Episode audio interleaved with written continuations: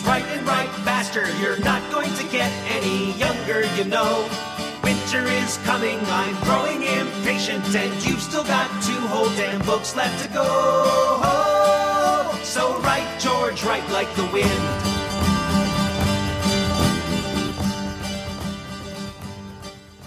So, hallo, wir sind wieder da, die Retinauten, Folge 5 dieses Mal. Es geht wie immer um Serien, Filme, Game of Thrones und alles andere, was uns noch so einfällt. Und Game of Thrones. Und Game of Thrones natürlich. Ähm, und wer ist heute alles dabei? Sag mal Hallo. Hallo, ich bin der Chef. Hallo, ich bin Lukas. Hallo, ich bin der Flighty. Und ich bin Marcel. Und ähm, wir fangen wie immer an mit den News. The Newsroom. Äh, nein. Nein, das, Nee, das, das machen kommt wir später. später. Ja, das ähm, ist, hat auch was mit News zu tun, aber passt nicht so ganz.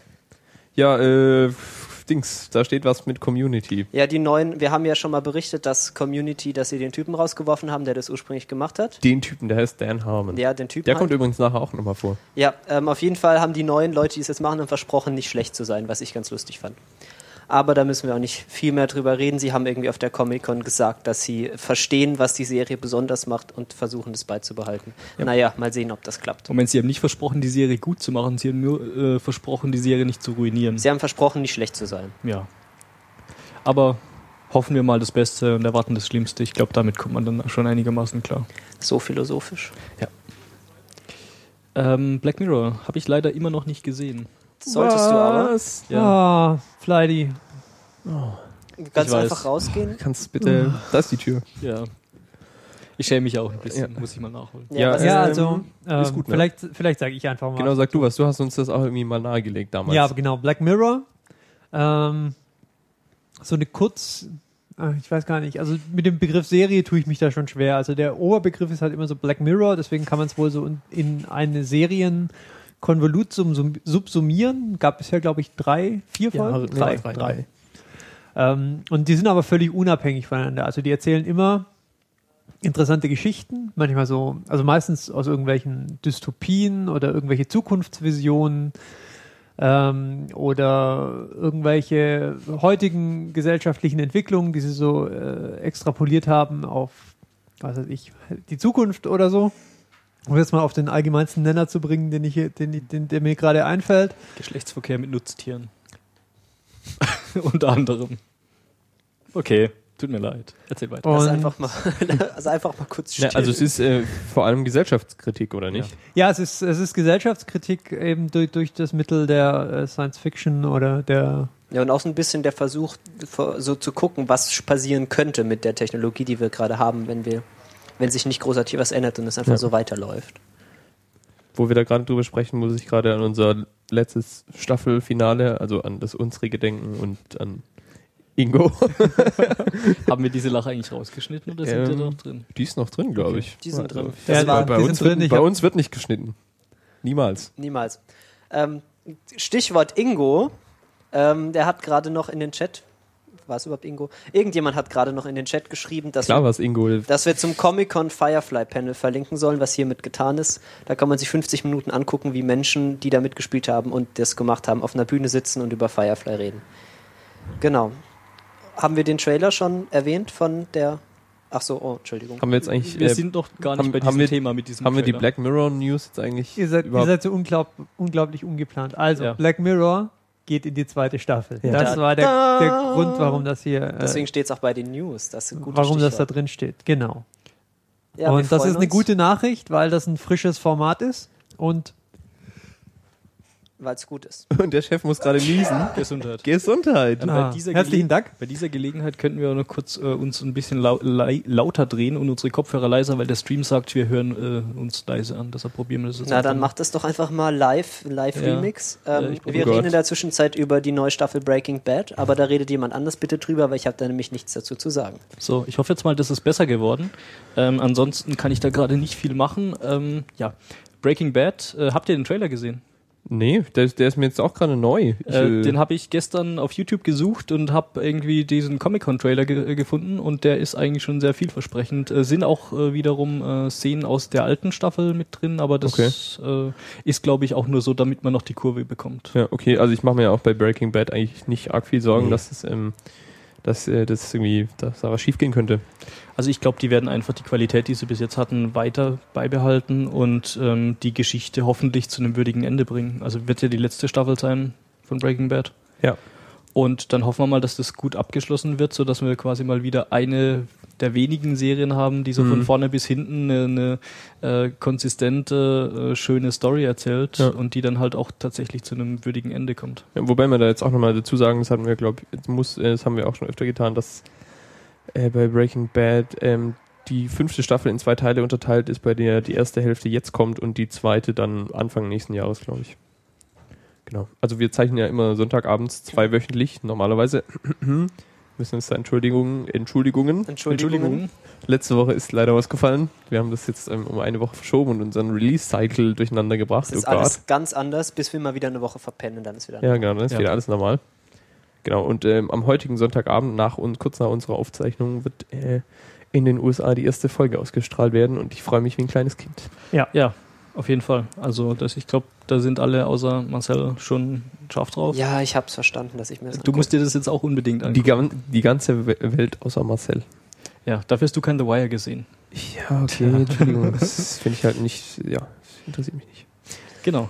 Ähm, aber ja, dieser, dieser Trailer, den man da sieht, äh, der ist, der Genau. ist ganz cool, geht irgendwie drei Minuten und äh, ich habe danach schon wieder Bock gehabt, da weiter zu gucken. Genau, und ähm, Ja. apropos Comic-Con-Trailer, da gab es noch einen, und zwar zu Fringe. Zur fünften Staffel. Den hat, glaube ich, von euch auch noch keiner gesehen jetzt. Crickets. Crickets, Nee, Tumbleweed. Also, also Ne, Fringe habe ich anderthalb Staffeln, ne, zwei gesehen, glaube ich. Fringe Okay. habe ich, hab ich dreieinhalb Staffeln ausgehalten und dann ging es nicht mehr. Wie, äh, wie ging's denn, wie ging's denn weiter mit dem alten verwirrten Mann? Immer noch so, nur dass es dass nee, es also das ähm, Ja. wird wirklich spannend, glaube ich, jetzt, weil die fünfte Staffel macht einen großen Handlungssprung, so wie es aussieht, wie der Trailer andeutet und auch schon eine der letzten Folgen in der vergangenen Staffel angedeutet hat. Und zwar ähm, 20 Jahre in die Zukunft und äh, die Observer übernehmen die Macht. Danke, du hast jetzt alle gespoilert, die es kennen und uns einfach nichts gesagt. Nee, ja, das ist aber egal. Also okay. Nicht wirklich. Ähm, die, diese Storyline mit in der Zukunft, die Genau, also es gibt äh, die mysteriöse, ominöse 19. Folge jeder Staffel, ähm, ist irgendwie immer besonders Mhm. gewesen bisher. Und in dieser 19. Staffel haben sie diesen Handlungsbogen angedeutet. Der hat aber mit der bisherigen Handlung sonst noch nicht viel zu tun gehabt. Mhm. Ansonsten bis auf diese eine Folge. Ja, das war auch die letzte Folge, die ich dann gesehen habe davon. Dann habe ich irgendwie auf, aufgehört und habe ge ge gedacht, nee. Warum hast du dir nicht noch die fünf Folgen angeguckt, Ja. damit du wenigstens die Staffel. Ich habe diese Serie, ich, ich musste mich wirklich durch die vierte Staffel schleppen, weil ich es nicht mehr ertragen habe und das war dann so. echt, also ich fand die vierte, Tropfen, das- die vierte Staffel war wieder cool, nachdem die dritte so einen Durchhänger hatte. Nee, der- Fand ich. Nee, Aber, also ja. das ist das, das ist definitiv bei mir durch. Also ich glaube, Thema Fringe hat auf jeden Fall genug Fans. Und ähm, die freuen sich jetzt vermutlich. Gut, Glaub haben ich. wir noch weitere Serien-News? Äh, pff, ja, so bisschen. Louis hat wieder angefangen. Oh ja. Ja. Nicht zu vergessen, unser, unser äh, Liebling. Lieblingscomedian? Ja, ich werde ihn so lange erwähnen, bis ihr ihn auch alle mögt. Ähm, Ich mag ihn schon, aber ich bin irgendwie noch mitten in der zweiten Staffel. Ja, also Ähm, er hat wieder angefangen und ich habe sie natürlich schon alle gesehen, die bisher ausgestrahlt wurden und er, äh, er hat nicht nachgelassen, so viel kann man glaube ich schon sagen. Seid ihr auch auf dem aktuellen Stand?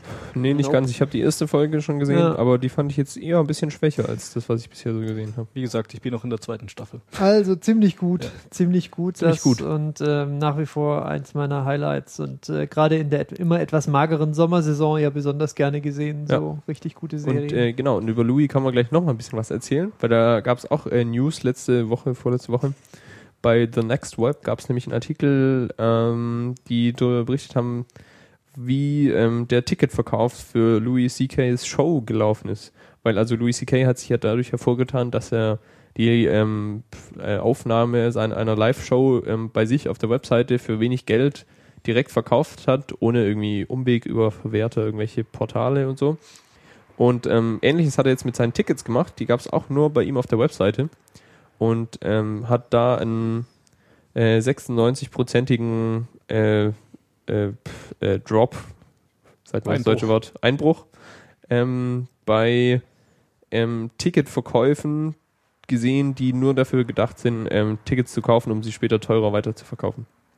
Hm. Und das ist, finde ich, ziemlich coole News, weil das ist echt ein Problem, das ich jetzt auch schon ähm, bemerkt habe bei, weiß ich, Konzertkarten oder so. Die sind innerhalb kurzer Zeit wegverkauft und dann findet man sie nur noch auf irgendwelchen Ticketbörsen zum doppelten Preis oder so. ist uncool. Cool. Und wenn man dadurch irgendwie was gegen machen kann, fände ich das geil. Das ist ja Teil so von Louis C.K.'s Streifzug durch die Medienlandschaft irgendwie im, in dem Versuch, äh, alles selber zu machen und das Ganze so ein bisschen aus den, aus den Krallen äh, des Großkapitals zu holen. So zumindest könnte man den Eindruck gewinnen. Ja, er hatte ja zuletzt äh, mit diesem äh, also mit der Veröffentlichung seines Soloprogramms Aufmerksamkeit erregt, wo er das einfach für 5 Dollar zum Streamen oder zum Download ange, äh, äh, ins Netz gestellt hatte, ohne DRM, ohne irgendwelche Schutzmechanismen. Kann man auch immer wieder mal empfehlen. Diese Stunde lohnt sich auf jeden Genau, Fall, das fün- auch öfters fün- mal anzugucken. 5 Dollar kann man auf verschiedene, äh, in verschiedene Arten und Weisen bezahlen und äh, sich das dann einfach anschauen. Und jetzt hat er eben da weitergemacht, wo er aufgehört hat bei den Tickets, nämlich eben Hm. ja, äh, bei, bei, bei dem, äh, bei dem Solo-Programm, also der Aufzeichnung, jetzt macht er halt bei den Tickets weiter. Und äh, ich finde das ja immer cool mit anzusehen, wenn so äh, etablierte, etablierte Leute äh, einfach mal was Neues versuchen, weil sie Bock drauf haben. Ja, ich glaube, der zieht es ja auch echt durch. Also ich habe da auch mal so, so Blogartikel äh, gelesen, äh, dass der dann halt auch angefangen hat, seine Serie selber so daheim am Mac selbst zu Ja, das war, schneiden glaube ich, von so. Anfang an so, weil er, ähm, weil das einfach eine sehr, also ich glaube, der Deal, so, so hatte ich das zumindest mal gelesen mit Louis, der Serie ähm, war, dass äh, er im Prinzip machen kann, was er will und dafür ist die Serie unheimlich billig. Also er, er hat sozusagen die komplette kreative Kontrolle über das ganze Ding und kriegt dafür halt sehr wenig Geld. Und das hat wohl für beide Seiten bisher ganz gut funktioniert und so sind beide Seiten auch, glaube ich, ganz happy damit. Aber das ist halt mehr so, mehr so eine Ausnahmeerscheinung. Normalerweise sind es natürlich die Sender, die da ähm, mitbestimmen, worum es geht. Ja, ich wollte noch bei den News noch kurz was erwähnen, was ja auch so ein bisschen außerhalb der äh, Wissenschaftsnerdgemeinde ein bisschen Wellen geschlagen hat, nämlich ähm, die Ankündigung vom CERN, dass sie ein Teilchen bei 125, Komma irgendwas Gigaelektronenvolt gefunden haben. Was dann natürlich so ganz amüsant war, auf Twitter zu beobachten, was dann so für Reaktionen abging von Wir sagen oh, nicht das G-Wort. oh, das G. Particle wurde gefunden, take dead atheists, was irgendwie super absurd ist und ähm, lauter so Sachen. Und ich wollte da mal ein, zwei Sachen äh, sagen dazu. Zum einen, ähm, das mit dem Comic Sans, das ist sehr, sehr traurig, dass ähm, die Leute von Atlas beschlossen haben, ihre gesamte Präsentation in hässlich, bunt und mit Comic Sans zu machen. Ich würde aber gerne anfügen, dass die Präsentation, die davor war, von dem anderen Detektor, wo genau die, wo ähnliche Ergebnisse veröffentlicht wurden, nicht in Comic Sans war und deswegen die Behauptung, dass die Ankündigung in Comic Sans war, eigentlich falsch ist. Also aber das CMS nur. Sind, sind die cooleren dann, oder wie? Ja, also CMS ist auch der von der Uni, wo ich studiere, die haben da mitgearbeitet, deswegen ist er auf jeden Fall cooler. Ähm, Aber, die Slides waren trotzdem hässlich. Also die Schrift vielleicht nicht so arg hässlich, waren, aber ich fand oh, sie deutlich shit. weniger schlimm als die von, als die anderen. Aber ist die eigentliche Frage, die nicht einfach, die wir hier diskutieren müssen, ob das jetzt der, der größte, ähm, der, der größte Trollvorgang der letzten 15 Jahre ist, der uns da, der uns da das, vor die könnte, Flinte gegangen das ist. könnte natürlich auch und sein. wo die, wo die komplette Netzgemeinde einfach, einfach voll, in, voll ins Messer gelaufen Ich meine, ist. vielleicht wollte das Atlas-Team auch einfach zu einem Meme werden. Das so ist natürlich enforced. durchaus möglich. Könnte ja auch sein. Das Aber wäre ja. natürlich schon auch, also das wäre jetzt eine geile Art von Humor, aber das, das müssten sie, da müssen sie irgendwie jetzt was tun, um nicht als doof dazustehen. Ja. Genau, und dann, was ich auch sehr amüsant fand, ich sehe, hat jemand mal ein Video gemacht, ist irgendwie nach Brooklyn gefahren, hat ein paar Hipster gefragt, was das Higgs-Boson ist ähm, und ähm, sehr, sehr amüsante Antworten bekommen, unter anderem so, yeah, I wrote a poem about it, but I don't know what it is und so, und das ähm, habe ich auch verlinkt. Und dann ein sehr schönes Video, das ähm, finde ich sehr, sehr gut erklärt, auch was es tut, in ein bisschen mehr als, das ist das Ding, was Masse macht. Ähm, und das wollte ich mal erwähnt haben, weil ich das ein sehr, sehr schönes Beispiel dafür finde, wie man wissenschaftliche Zusammenhänge sehr leicht, also sehr, sehr zugänglich erklären kann, aber trotzdem einigermaßen korrekt bleiben kann. Also ohne so sehr weg zu abstrahieren von der Sache, dass also es diese, überhaupt keinen Sinn genau, mehr die macht. Typen, von denen dieses Video ist, äh, Minute Physics Ja. heißen die auf YouTube, die machen auch sonst ganz viele, ganz ziemlich gute Videos über alle möglichen physikalischen oder naturwissenschaftlichen Zusammenhänge und erklären die gut in kurzen Videos. Er ist halt auch vom Stil her echt cool, weil das ist das, das sind doch dann auch so diese Videos, wo dann irgendjemand was zeichnet, während Ja, der ja, gerade genau. erklärt, Genau, was passiert. Ähm, da gibt's ja auch diese, diese großartigen äh, PhD-Comics. Nee, ich meine diese RSA Animate äh, Geschichten, Ja. wo dann halt so, so mal Motivation und irgendwie Freakonomics und äh, so ein bisschen andere äh, Dinge erklärt werden. Haben wir jetzt hier auch noch verlinkt. Ja, Ähm, das ist auch so ein bisschen in dem Stil gehalten. Ist auf jeden Fall immer schön, sowas anzugucken. die Was sind, was sind Weiterbildungsmaßnahmen. PhD-Comics? Äh, PhD Comics äh, ist ein, so ein ja, wissenschaftlich angehauchter äh, Webcomic. Webcomic äh, und da gibt's halt auch von den Machern davon ein Video, das versucht zu erklären, worum es beim Higgs-Boson geht. die sind da auch mal und hingefahren, also die hatten jemanden da am CERN, der genau. auch da ein bisschen rumgelaufen ist. und Haben so da ein bisschen Leute hat. interviewt und haben dann halt auch noch so ein bisschen mit ihrem Comic-Style ähm, ja, erklärt, um was es da geht. Ist auch ein äh, sehr amüsantes Video. Ja. Ähm, gut, dann würde ich sagen, reden wir mal über die Sneak-Filme, Ähm, während wir die habt Fenster ihr, zumachen. Ja. ja. Habt ihr was, äh, habt ihr welche gesehen? Ich habe ja geschwänzt. Ich war im, Prüfung, Starbuck ich war im. Prüfungsstress und Also Starbuck habe ich auch gesehen, haben wir, glaube ich, zum gleichen Termin gesehen, aber in anderen, anderen Kinos. Kinos, ja. Ja, Ja, war, willst du kurz erzählen, um was es geht? ähm, ja, war ein schöner Film. Äh, ist ein kanadischer Film, soweit ich weiß. Ah. Ähm, Das und würde Sinn machen, weil er irgendwie in, irgendwo spielt in Kanada. Ja. Ähm, und ja, es geht um einen Menschen namens David. Und der lebt halt irgendwie so dieses Leben von so einem, ich möchte jetzt mal sagen, nicht, nichts nutzt. Der arbeitet irgendwie bei seinem Vater in der Fleischerei und äh, kriegt es noch nicht mal auf die Reihe, Wurst auszufahren. Ähm, und der bekommt eines Tages mitgeteilt, dass er ja in einer Zeit, in der er sehr, sehr viel Samen gespendet hat, so Vater von sehr vielen Kindern geworden ist. Und dann stellt sich halt irgendwie raus, dass er ähm, insgesamt, glaube ich, 533 Kinder hat, von denen irgendwie ein paar hundert ihn kennenlernen wollen. Und ja, die Handlung erstreckt sich dann quasi so über seinen, über seinen Kampf, das zu verhindern, dass sie rausfinden, wer er ist. Und, das ist witzig, das Ja. hört sich ja schon mal wirklich lustig an. ja, und also die Story ist mal wieder ein bisschen origineller. Ähm, ist auch schön umgesetzt, fand ich. Also ist jetzt kein super großartiger Film, aber ist echt unterhaltsam. Ja, also ich fand, äh, also einmal, ich habe den Trailer irgendwie so eine Woche oder vorher oder so kam der in der Sneak und ich dachte so, oh mein Gott, ist das bekloppt, weil diese Prämisse ist eigentlich ja erstmal so ein bisschen absurd und irgendwie sah es so aus, als würde es ultra klamaukig werden und war dann doch erstaunt, dass der Film sich dann relativ zurückgehalten hat. Also es ist halt ein Hardcore-Feel-Good-Movie geworden. Also man kommt halt hinterher raus und hat so ein warmes, flauschiges Gefühl im Bauch und es passiert den ganzen Film auch nicht wirklich was Schlechtes und am Ende umarmen sich alle und es ist alles gut. Aber, aber immerhin ist er, er ist schön, er ist irgendwie sehr, sehr poliert, auf Hochglanz poliert, er sieht gut aus und er hält sich auch zurück mit diesem, mit irgendwie so albernem Humor und irgendwie so blöden Witzchen, sondern das, das äh, lässt er dann aus und ist dafür halt einfach so ein angenehmer Film. Ja. Also ist zwischendurch auch do, doch recht amüsant, ähm, aber übertreibt es halt auch nicht. Ja, also kann man mal angucken, muss man aber jetzt auch nicht unbedingt. Och, ich finde, den, den kann man schon mal ein bisschen weiterempfehlen. Wenn jemand mal einen amüsanten Abend haben möchte, dann kann man doch den Film durchaus mal gucken. Ja, ansonsten war ich seit der letzten Sendung, glaube ich, nicht mal nicht mehr in der Sneak. Ja, ich war Ähm. auch, ich war schon ein paar Mal in der Sneak. Ich glaube, The, The Rum Diary hat nur Phil gesehen oder war da jemand von euch dabei? Leider nicht und verschieben wir das auf nächste Woche. Genau, was hast du denn noch gesehen? Ähm, ich habe noch gesehen, bis zum Horizont dann links, eine deutsche Komödie. Das, hört sich schon, das hört sich da schon ist schon schmerzhaft an. fast alles Auch gesagt. romantisch, auch eine Rom-Com. Natürlich ist eine auch romantisch. romantische Oh Gott. Komödie, eine deutsche romantische Komödie. Es kommt ein Marcel, bisschen ich Romanz bitte vor. dich, erzähl, erzähl. Also, es geht um ähm, eine Dame, eine ältere Dame, die in ein Altenheim gebracht wird. Und dann irgendwie den ersten Tag in ihrem, dem Altenheim wird dann damit verbracht, dass sie einen Rundflug machen mit so einem alten Flugzeug. Und auf diesem Rundflug kommt einer der anderen Rentner auf die Idee, dieses Flugzeug zu entführen mit einer Pistole, die er vorher entwendet hat, und in den Süden zu fliegen. Und ja, die, der Plot ist genauso schwachsinnig, wie er sich jetzt angehört hat. Ähm, der Mann packt nämlich einfach eine Pistole aus und dann hält er sie irgendjemandem an den Kopf und entführt dann das Flugzeug. Und an diesem Punkt macht der Plot schon keinen Sinn mehr und danach wird es nicht mehr besser. Dann landen sie auf einem Flughafen und es ist einfach allen scheißegal, dass ein entführtes Flugzeug rumsteht und sie geben ihnen einfach Essen und sie lassen sie weiterfliegen.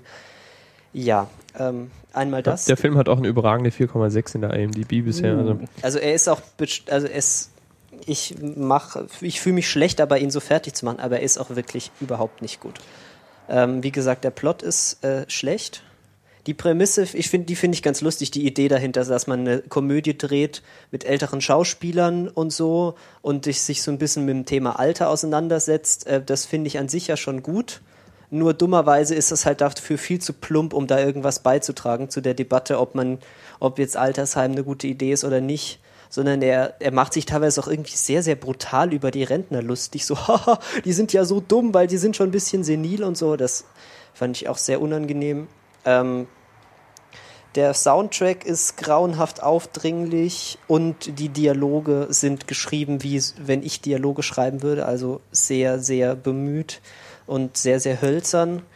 Die Schauspieler stellen sich dafür relativ gut an, dafür, dass sie mit diesen Dialogen arbeiten müssen, werden dann allerdings dann so von der äh, relativ schlechten technischen Umsetzung dieses Films dann auch wieder ausgebremst, weil es halt einfach teilweise nicht gut gefilmt ist und komisch ausgeleuchtet ist.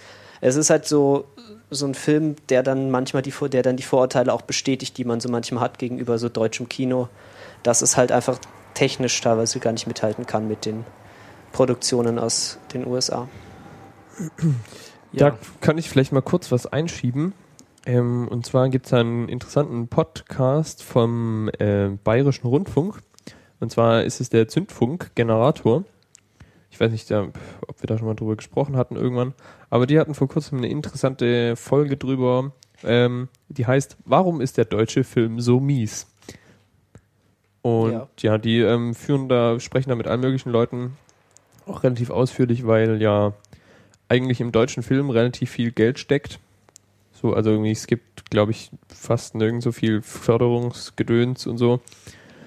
Und ja, die sprechen da mit allen möglichen Leuten. Und ich, so richtig was rausgefunden haben sie letztlich nicht, aber es ist trotzdem ganz interessant, mal so ein bisschen Hintergrund ähm, zu hören, wo die ganze Kohle herkommt und ähm, wie es so ist als Filmemacher in Deutschland. Tja. Ja, das wollte ich nur kurz. Genau. Damit würde ich sagen, schließen wir mal die Sneak-Filme ab, weil ich hätte jetzt noch einen, aber dann muss ich wieder monologisieren. Das ist, glaube ich, nicht so spannend. Ähm, Kickstarter. Wer, wer möchte ein Kickstarter-Projekt pluggen? Ähm, ja, genau. Ich habe ja vorhin schon mal angedeutet, dass Dan Harmon nochmal vorkommen wird heute. Und ähm, genau, ähm, der hat zusammen mit anderen Leuten ein ähm, Kickstarter-Projekt, bei dem ein Film finanziert werden soll. Zwar heißt der, äh, ist der also das Haupt, ähm, der, der das geschrieben hat, ähm, hat, er heißt Charlie Kaufman und ähm, der Film heißt äh, Anomalisa ist ein Stop-Motion-Film mit Knetfiguren. Hat einen sehr ähm, amüsanten und sympathischen Trailer. Ähm, so viel über die Han Handlung habe ich da jetzt irgendwie noch nicht gelernt. Aber ich finde es gut. Allein schon von Dan Harmon. Hat, ist stilistisch, glaube ich, hat es nicht viel mit Community zu tun, aber wird bestimmt trotzdem gut. Ich habe den mal irgendwie 15 Dollar hingeschoben, damit ich so einen Film kriege. Das klingt alles echt gut. Wollen 200.000 Dollar, das scheint mir jetzt auch nicht besonders viel zu sein für so einen Stop-Motion-Film äh, ja. in 40-minütiger Länge, wie sie hier schreiben. Man hofft, dass sie wissen, was sie tun mit dem Geld. Denn sie wissen nicht, was sie tun. Ähm, doch, sie wissen, was sie tun, bestimmt. Genau, ich würde gerne ähm, einen, einen Roman picken, der auch auf Kickstarter ist. Der heißt These Days, ist von jemandem, den ich sehr gut finde, der Jack Chang heißt der. Der schreibt ganz schöne Essays in diesem Internet und ist eigentlich äh, Designer. Aber er hat sich jetzt hingesetzt und einen Roman geschrieben über äh, die Beziehung von jemandem, der für Filme, nee, der für Möbelhäuser so diese Interfaces designt, die dann auf den Computern sind, die dann bei Ikea rumstehen oder so. Oder ja. auch so für Filme so künstliche, also so erfundene Interfaces designt und halt so super Social Media benutzt und einer jungen Dame, die eben Social Media abgeschworen hat. Und das hört sich ganz nett an, so auch das Sample, was er auf seiner Website hat, liest sich irgendwie ganz gut. Und er ist auch schon voll komplett gefundet. Ich werde ihm wahrscheinlich nochmal Geld an den Kopf werfen, dass ich das dann auch lesen darf. Und worüber ich gerne mal sprechen wollte mit euch, ist auch ein Kickstarter-Projekt, nämlich Uya oder Ouya. Das ist ähm, eine Konsole, die sich gerade versucht zu crowdfunden, die auf Android basieren soll und äh, irgendwie super freie Hardware, freie Software und so pushen soll. Die haben jetzt im Moment schon von ihren 950.000, die sie ursprünglich haben wollten, 4.830.080 ähm, bekommen. Das heißt, es gibt offensichtlich Interesse daran und ich wollte mal hören, was ihr da so zu denkt. Hm, schwierig. Ähm, ich gl glaube schon, dass man da irgendwie coole Hardware bekommt und Android ist ja da auch eine, eine nette Basis für, um da Spiele drauf zu spielen. Ähm, ich bin mir noch nicht so richtig sicher, ob das, äh, des Projektes aus diesem Fan, aus dieser Fangemeinde rausschafft. Also ob es da tatsächlich dann Inter Interessen, Interessenten gibt, die dann äh, wirkliche gute Titel entweder auf das Gerät portieren oder, oder da, überhaupt mal dafür schreiben. Puh, schwierig. Also äh, gerade auch so was, wenn ich mir, wenn ich mir so angucke, was sonst auf Android spielemäßig gerade los ist, ähm, ist halt auch verhältnismäßig wenig, wenn man es jetzt mit anderen Plattformen wie jetzt irgendwie dedizierten Spielekonsolen, wie jetzt irgendwie einer PSP oder Nintendo DS oder sowas vergleicht oder halt mit, mit iOS-Geräten. Also von diesem Android-Ökosystem äh, als solchem jetzt mal ganz abgesehen, ist das Projekt an für sich vielleicht schon mal bemerkenswert. Also erstens, offensichtlich ist ja ein großer, äh, ein großer Bedarf daran da, sonst äh, hätten sie jetzt nicht innerhalb von was, fünf Tagen, fünf, knapp fünf Millionen Dollar avisiert für dieses Projekt, also zumindest unter der, äh, unter der Gaming-Community, wie es sich, glaube ich, selber bezeichnet, scheint ein entsprechender Bedarf da zu sein. Was jetzt mir, äh, mich davon abgehalten hat, da auch mal irgendwie 100 Dollar oder was man, also 100, ich glaube ich 130, wenn man in Europa lebt, was man rüberschieben müsste für ähm, diese, für diese Konsole. Irgendwann im März 2013 soll die dann fertig sein ähm, ist der Umstand, dass mir hier viel Schaumschlägerei in diesem Text äh, entgegengesprungen ist. Also das größte Beispiel wäre, glaube ich, so diese Spiele, also diese Spiele, die sie da anteasern. Angefangen bei Cannibalt, ähm, das kennen wir vielleicht, das gibt es auf jeden Fall unter iOS und ich glaube auch unter Android. Gibt sogar äh, als Web ja, Games. Dann gehen sie aber auch noch Richtung Prince of Persia und natürlich auch Minecraft. Und das ist, da denkt man dann auf den ersten Punkt, ja, das ist ja eine total illustre Spieleauswahl, was sie hier bereitgestellt haben und das muss ja fast ein Erfolg werden. Und wenn man dann mal genau liest, ähm, dann merkt man, dass da irgendwie nicht viel dahinter ist, ja. Da sind viele Ifs drin in diesen Sätzen. So, if Ouya delivers on the promise of being the first true open gaming platform, then yes. Also, ich habe keinen einzigen Entwickler gesehen, der bereits, also der zugesagt hat, ein, ein Spiel für diese Plattform entwickeln zu wollen. Das ist immer dieses If, ja, wenn das klappt, wir machen das schon, ähm, dann wird das funktionieren. Und ich, also das ist nicht das Problem, ja. Also die könnten das Ding problemlos vorstellen und sagen, ja, wir haben hier eine Idee, schau mal, wie das läuft und äh, wenn es genug Leute kaufen, dann wird, dann wird auch dafür entwickelt. Aber das ist ja nicht der Ansatz, den sie gewählt haben, sondern sie, sie, sie werben hier mit großen Namen, zumindest im, im Indie-Bereich, wie gesagt.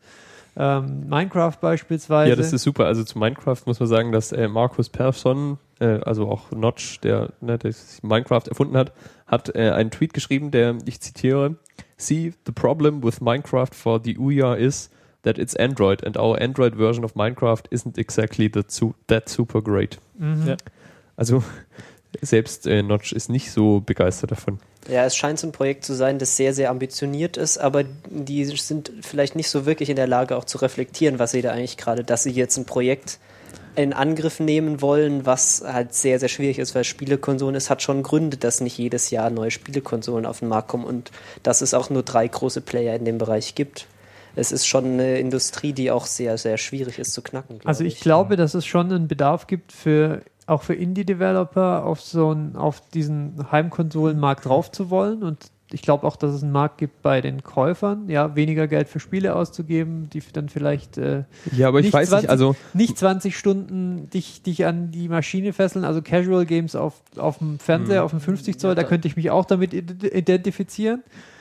Ähm, dafür gibt es dann doch dann schon andere Plattformen. Also, als da wären? Ja, zum Beispiel könnte man sich, äh, was, was es ja definitiv gibt, ist zum Beispiel ein Apple TV, wo du einfach irgendwie ein iPad oder sowas dranhängst. Aber da fehlt dann, dann der Controller. Ja, dann ist ja dein iPad dein Controller oder dein iPhone. Ja, aber er hat keine Knöpfe. Also beispielsweise für okay. Action Games halte ich nach wie vor diese Touch-Bedienung für äußerst un. Äh, ja, okay, ist, ist Also für, ist für Argument, äußerst ja. untauglich. Und das Problem ist, du hast kein visuelles Feedback auf, also kein haptisches Feedback auf deinem iPhone. Das heißt, du kannst nicht gleichzeitig ja. auf deinen Fernseher schauen und irgendwas mit deinen Händen machen, wenn du kein Feedback hast. Also wie, wie, wie willst du verschiedene, verschiedene, was weiß ich, Feuertasten auswählen, wenn du keinerlei Ahnung ja. hast, wo du gerade drauf nee, rumdrückst? Nee, hast, hast also ich sehe auf also, jeden Fall, also, ich sehe auf jeden Fall ähm, Bedarf für das Ganze. Das Problem ist, momentan ist es eigentlich nur heiße Luft und ich glaube, sie oversellen ihre heiße Luft. Das ist das Problem, damit, das ich damit habe. Also nicht, dass Kickstarter ist natürlich der Anlaufpunkt, wenn du eine coole Idee hast und die gerne umsetzen willst. Aber meine Befürchtung ist halt, dass die hier viel versprechen und am Ende wenig einhalten können. Beispielsweise dieser Controller, das scheint mir relativ eindeutig Renderings zu sein. Also das Ding existiert nicht. Nee, das sieht nicht aus, als wäre das irgendwie ein echtes Foto. Das ist wahrscheinlich echt gerendert. Genau, und ähm, sie versprechen den besten Controller aller Zeiten. Ja, gut, okay, aber Sieht wäre nicht schlecht, wenn ihr schon mal sowas, PlayStation-Controller. zumindest sowas hättet, was man irgendwie Bin, bin in gespannt, die Hand nehmen kann. Bin, bin gespannt, was Syracuse in Hypercritical dann dazu sagt. Ja, das wäre auch mal noch ein interessantes Ding. Äh, der, der wird da vielleicht auch noch das eine oder andere zu sagen. Ja, und All Games Free-to-Play, das hört sich irgendwie an, als würden sie sich damit sehr, sehr hart selbst ins Bein schießen, wenn sie Ähm, Entwickler haben wollen. Ja, ja, genau, da sind wir gleich beim nächsten Punkt. All games free to play und dann kommt der Nachsatz, Moment, ich finde das gerade nicht. At least to try it out oder, oder, irgendwie sowas war das. Ja, aber wenn ich Free-to-Play Free to play heißt nicht, dass äh, alles kostenlos ist, Dass sondern dass dass es eine Demo Demos geben geben, muss. ja. Und, genau. und dann ist wieder die Frage, wie geht das denn jetzt mit, der, mit dem Konzept von Openness zusammen? Also du willst eine komplett offene Plattform, aber du zwingst alle deine, alle deine äh, Entwickler, dass sie mindestens eine Demo bereitstellen müssen. Also irgendwie geht da was nicht also die zusammen. genaue Formulierung ist, at least some gameplay has to be free. Ja, genau. Also, aber gleichzeitig sind sie total offen für alles und lassen es eine total freie Plattform sein, ganz im Gegensatz zu Xbox Live und dem PSN und so. Also ich glaube, die sind halt am, Also, also da passt unheimlich viel nicht zusammen. die sind unglaublich darauf angewiesen, dass es da geile Spiele dafür geben wird. Ja. Weil wenn es da keine geilen Spiele gibt, dann floppt das ganze Ding, so wie es wie alle anderen Spiele oder also ne, Ich meine, es gibt gab- halt einfach ja bisher vor für Android keine geilen Spiele, Es oder? gab, Also es gab ja auch vor kurzem oder vor, Angry vor, Birds. vor ein paar Monaten diese, diese Pandora-Konsole, aus der ist ja auch nichts großartig Ja. geworden. Das war ja auch mehr oder weniger freie Hardware. Die war dann irgendwann auch verfügbar, aber dann gab es halt keine Spiele dafür und das, deshalb hat sich Also ich glaube, Ja. es gibt halt zwei Kategorien Spieler. Das sind die Casual Gamer, so, ja, die halt einfach irgendwie in der U-Bahn 10 Minuten Angry Birds spielen auf ihrem iPhone. Und dann gibt's halt die Hardcore Gamer, die sich eine Spielekonsole kaufen und die dann auch halt die geilen neuen Spiele kaufen und spielen wollen, die dann halt 50 Euro kosten und aber auch halt entsprechende Hardware ähm, ja, benötigen. Und ähm, wo da dazwischen Platz für dieses Ding hier sein soll, weiß ich, sehe ich nicht. Ich sehe den, also ich sehe den Bedarf und den Markt nicht. Ich meine, es ist halt auch eine Frage, was für eine Zielgruppe das ganze Ding ansprechen Ja. soll. Äh, wie du schon gesagt hast, äh, da gibt's nicht so groß äh, die, die Leute, die das wahrscheinlich äh, unbedingt haben wollen, weil die Hardcore-Gamer, die haben wahrscheinlich, äh, also die Leute, die tatsächlich die Konsole haben wollten, ähm, die haben da schon eine Auswahl und die wollen dann halt auch Spiele dafür haben. Und so die Casual-Gamer, die man dann mit so einem Gerät vielleicht bedienen könnte, die kaufen sich vielleicht nicht unbedingt eine Konsole, die haben dann vielleicht ein iPhone oder, oder irgendwie ein Tablet oder sonst irgendwas, wo sie dann ab und zu mal drauf spielen, aber die würden sich wahrscheinlich kein dediziertes Gerät zum Spielen kaufen. Also ich glaube, wenn ich das nochmal ganz kurz ausführen darf, dass es einen Bedarf gibt für das Gerät. Und zwar sowohl auf Entwicklerseite als auch auf, auf, auf Seite der Gamer. Und Aber zwar, den, den, den Bedarf auf Seite der Entwickler gibt's doch nur, wenn es auch Consumer gibt. Ja, das, das natürlich vorausgesetzt. Aber das Problem ist, wenn du einen, Heim, wenn du einen heimischen Fernseher kannst, äh, willst, als Entwickler, ja. dann ist das im Moment als für einen Indie-Entwickler praktisch nicht möglich. Also Ja, weil du nicht, musst halt nicht einfach und nicht günstig. Entwicklungskits kaufen, du musst Be Gebühren bezahlen dafür, Musst dass deine Spiele überhaupt irgendwie da draufkommen. Genau. Du musst einen Großteil deines Gewinns wahrscheinlich sogar noch abtreten. Es ist unangenehm. Sehr richtig. Und dann behält sich Microsoft noch vor oder, oder das PSN wird es nicht anders handhaben, dass sie praktisch die komplette Kontrolle über deinen, über diesen Retail-Channel äh, sich vorbehalten. Und das ist ein großes Problem, das, glaube ich, so ein Entwicklerstudios mit ein, zwei, drei Leuten überhaupt unter keinen Umständen leisten können. Das heißt, das ist eine Nische, wo, wo ich auch sage, also wo, wo jetzt vielleicht in, in Marketing-Terms, das wäre dann so der, diese klassische Market Disruption, ja, wo du sagst, da ist eigentlich ein Markt und der wird einfach nicht der wird durch die großen Player nicht bedient und da ist jetzt Luft für einen etwas kleineren, der sich da mit, sagen wir mal, kreativen Ideen, ja, also gerade aus diesen kleinen Büros kommt ja anders als von EA oder Activision öfter auch mal einfach innovative, kleine, neue Spielkonzepte, ähm, dass dafür auf jeden Fall Raum da ist. Und ich sehe auch den Bedarf bei den Spielern, weil wie gesagt, es gibt halt momentan kein, keine Möglichkeit, diese, diese kleinen Indie-Entwickler irgendwie auf den Fernseher zu bringen in einem vernünftigen Format. Es gibt nach wie vor weder für Android-Telefone noch für iOS vernünftige Controller, die mal über, auf eine breite Basis angewiesen werden. Apple hat mit Sicherheit kein Interesse dran, ähm, weil die haben sich auch noch nie für, besonders für Gaming interessiert. Das heißt, aus der Richtung würde ich da auch nichts erwarten. Ähm, Hast du schon recht, das Einzige, was ich und das ist diese Lücke, in die die reinstoßen. Und Mhm. da sehe ich auf jeden Fall, dass, dass sie das tun könnten. Aber ich bin mir halt nicht sicher, ob sie es auf die Art und Weise tun, wie sie es hier tun. Also ich bin da sehr kritisch gegenüber diesem ganzen Auftritt. Das ist alles ja amerikanisch und so. Aber puh. Also mich erinnert dieses Ding so, ähm, wenn man das mit Sachen vergleicht, die es im Moment gibt, am ehesten an die Wii, würde ich sagen. Auch so was ähm, das Leistungsvermögen angeht, denke ich. Also ich kann jetzt aus diesen äh, Spezifikationen, die die da haben, nicht so genau ableiten, wie, ähm, wie das jetzt einzuordnen wäre. Aber ich denke halt, wenn das jetzt sowas ist wie die Wii, was auch ähm, Spiele dann in so einer bestimmten Qualität irgendwie darstellen kann, dann muss ich mich, frage ich mich halt, ähm, was die Erfolgskriterien ähm, der Wii waren und das war halt eigentlich nur die außergewöhnliche Bedienung, die dann halt gerade Leute, die halt sonst jetzt nicht Xbox und PS3 spielen würden, ähm, dazu gebracht hat, so ein Ding zu kaufen, das ins Wohnzimmer zu stellen und dann da irgendwie, äh, weiß nicht, äh, hier Tennis zu spielen. Also ich glaube, der Erfolg der Wii war in erster Linie, dass meine Mutter eine hat. Ja, genau. Ja. Ja. Mutter Meine Mutter hat in der Tat eine Wii und die habe ich ihr auch nicht gekauft, also die hat sich selber gekauft oder, oder schenken lassen. Und ich glaube, das fasst auch schon recht gut zusammen, wa- was sozusagen das Erfolgsrezept der Konsole war. Die sind ganz anders als diese UA, äh, diese UA, ja. Uh, ja. UA-Jungs. Ich glaube, die haben ein komplett anderes Konzept. Also das heißt nicht, das wird, zeigt ja nicht nur, dass sie da irgendwie auf Kickstarter sind, sondern auch diese, diese ganze Bewerbung so auf diese Nostalgie-Schiene hier so ein bisschen und, und, und große Namen, ja, League of Legends, Team Fortress 2 und Triple Down erwähnen sie hier mitten im Text, warum auch immer. Ähm, das soll ja offensichtlich so Assoziationen bei Leuten wecken, die, die bereits irgendwie in der, in der Szene und in, in dem Markt drin sind. Also ganz offensichtlich ist es eben nicht der Ansatz, dass sie sozusagen die Hausfrauen an die, an die UIA holen wollen. Ist eine Mein Gott, ist das, ist das ein anstrengender Name, überhaupt über das Produkt zu reden. ähm, Oh ja. sondern die wollen ganz offensichtlich die Gamer ansprechen. Und zwar die, die, die Hardcore-Gamer. die- Ja, die und da frage ich mich halt, fortgeschrittenen ob denen das gut genug ist, was da kommt. Mhm. Weil Indie-Games gibt es zumindest, also, also ich weiß nicht, wie da genau die Zahlen sind, aber ich glaube, ein Großteil der Hardcore-Gamer ist immer noch am PC. Also ich weiß nicht, wie da so die Aufteilung Konsole-Dings ist.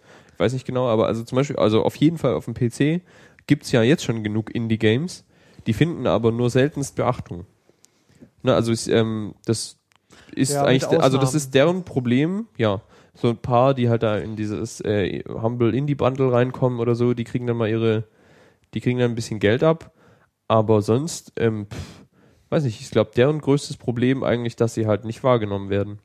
Weil sie Ja, halt keine könnte große dann- Werbekampagnen haben, da wie weiß ich, dann so Ubisoft, ein- EA Games und so. Da könnte dann so ein dedizierter Market, wie den ja UIA bereitstellen Mhm. will, schon, schon helfen dabei natürlich. Ich weiß nicht, aber ich meine, sowas wie Steam gibt's ja auch und da gibt's, sind auch genug Indie-Games drin. Ja, ist halt auch die Frage, ob die das dann irgendwie hinkriegen, diesen Market für äh, Kunden interessant zu gestalten, ohne ähm, da die Entwickler zu sehr zu beschränken in dem, was sie machen können. Weil wir haben ja auch schon in Android gesehen, da gibt's dann irgendwie so, so äh, Typen, die sich dann irgendwie ein Spiel nehmen, äh, da irgendwie zwei, drei Stellschrauben umändern und dann 50 Versionen davon in den, in den Store stellen. Äh, Und das kann ja für die, für die Konsumenten letzten Endes nicht gut sein, wenn du da irgendwie tausend äh, Scheißspiele im, im Store hast, auf gut Deutsch, ähm, und dann nicht in der Lage bist, äh, vernünftig äh, den guten, den, die guten Sachen zu finden.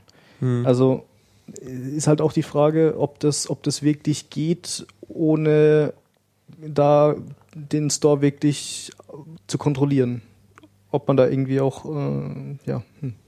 schwierig. Eine App Store-Kontrolle. Ein Bergwerk. Ja, ich meine, das ist halt dann das andere Extrem, dann hat man halt so dieses, ähm, Ja, aber das geht ja schon allein nicht, weil du ja hier Android und so, Ja. ähm, Piracy ist da ja kein Problem, ne? Also man- kann ja Android-Spiele relativ einfach Ja gut, der, der piratisieren. Claim ist ja Hackers Welcome. Ähm, It's easy to root. Also Okay. das, damit werben sie. Hm, bin ja mal gespannt. Ähm, Klammer auf, and routing won't void your warranty. Also das ist sozusagen die da bin ich Einladung dazu. gespannt, wie lange sie das durchhalten. Ja. Ja, ja, also der, der, der Punkt ist halt, mir scheint das Konzept nicht ausgegoren und dieses unausgegorene Konzept, das scheinen sie darüber hinaus auch noch, also zu, also zu stark zu bewerben mit zu wenig Substanz dahinter. Ähm, an diesem Projekt stimmt aus meiner Sicht so einiges nicht und ähm, ich warte mal gespannt ab, was sich daraus entwickelt. Also Ja. hm. Das ist ja auch, ähm, habe ich jetzt gerade vorhin auf dem Weg hierher, habe ich die neue Folge von den Fanboys äh, gehört. Die haben da auch über die gleiche, über auch ähnliche Diskussionen geführt. Ähm, und die haben auch nochmal diesen Aspekt ähm, gebracht, ähm, was mit Kickstarter passiert, wenn jetzt dieses Projekt in die Hose geht. Oder wenn überhaupt mal ein Projekt in die Hose geht. Es gibt, glaube ich, es ist rechtlich, glaube ich, nicht gesichert, also kriegst dein Geld auf keinen Fall zurück, wenn ein Nee, Projekt klar. nicht delivert. Ja, Du, ja. das ist im Prinzip dein, deine Verantwortung, da mit deinem Geld vernünftig Ja, also ich habe auch jetzt schon ein, zwei Projekte, die seit anderthalb Jahren rummachen und so und ich habe die eigentlich schon abgeschrieben. Also ich glaube, da kommt nichts.